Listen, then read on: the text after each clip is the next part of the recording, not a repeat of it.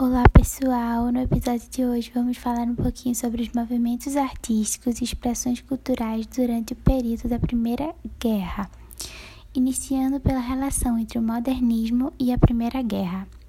Os artistas modernistas, antes da guerra, haviam conseguido captar a ruína do clima de euforia e de crença do progresso é, da civilização ocidental durante a Belle Époque, a época que era de prosperidade e tudo mais. Eles já haviam conseguido captar que estava prestes a ruir. E foi nesse período de desenvolvimento que foram criadas coisas super importantes, como o telégrafo, o telefone, o cinema, a fotografia e as locomotivas e navios a vapor. Os artistas do modernismo se organizaram em grupos de vanguardas, e nesse episódio eu vou falar para vocês duas vanguardas importantes, e em outro eu vou falar sobre é, mais do, três vanguardas importantes. É, então, esse seria parte 1 um dos vanguardas na Primeira Guerra. Então, tipo, eu vou falar não de todas as vanguardas, mas as principais durante a Primeira Guerra. Vamos lá. Eu vou começar pelo dadaísmo.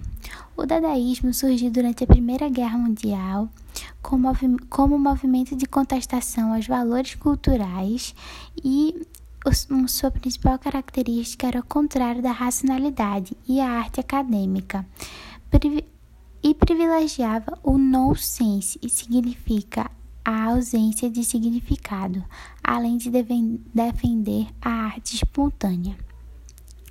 O cenário de guerra também mostrou que os artistas estavam descrentes na civilização e divulgando o progresso social de início do século que contrastava com o conflito armado conflito armado que estava acontecendo na época, ou seja, ou seja, eles estavam mostrando mesmo para a população que no início estava tudo maravilhoso, tudo mais, mas agora a civilização estava sofrendo várias perdas, seja economia, seja na própria população mesmo, e eles queriam deixar bem claro isso através da sua arte, através das suas obras. Os artistas estavam movidos por um espírito anárquico e questionador. As principais técnicas usadas é, eram a colagem, o ready-made, que é o descolamento de objetos de seu contexto para outro, e uma grande obra foi A Fonte, de Marcel Duchamp. Eu não sei se falei certo, então deixe no Instagram só para vocês tirarem a dúvida. Agora vamos falar um pouquinho do cubismo. É, um, um grande representante do cubismo foi o próprio Pablo Picasso.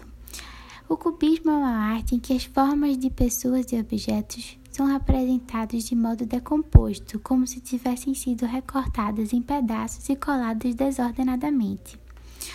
O cubismo sintético, mais explorado durante, a, durante o período de guerra, traz características como a geometrização das formas, as cores mais intensas é, e cores mais intensas comparadas à fase anterior houve um retorno também do figurativo, daquilo que foge da realidade também.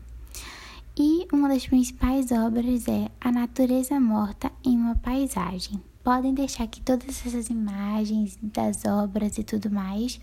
Eu vou fazer no post no Instagram do episódio, ok? Então é isso. Nesse episódio ficamos com essas e logo que vocês ouvirem, é, vocês podem conferir as imagens das obras no Instagram. Até o próximo episódio.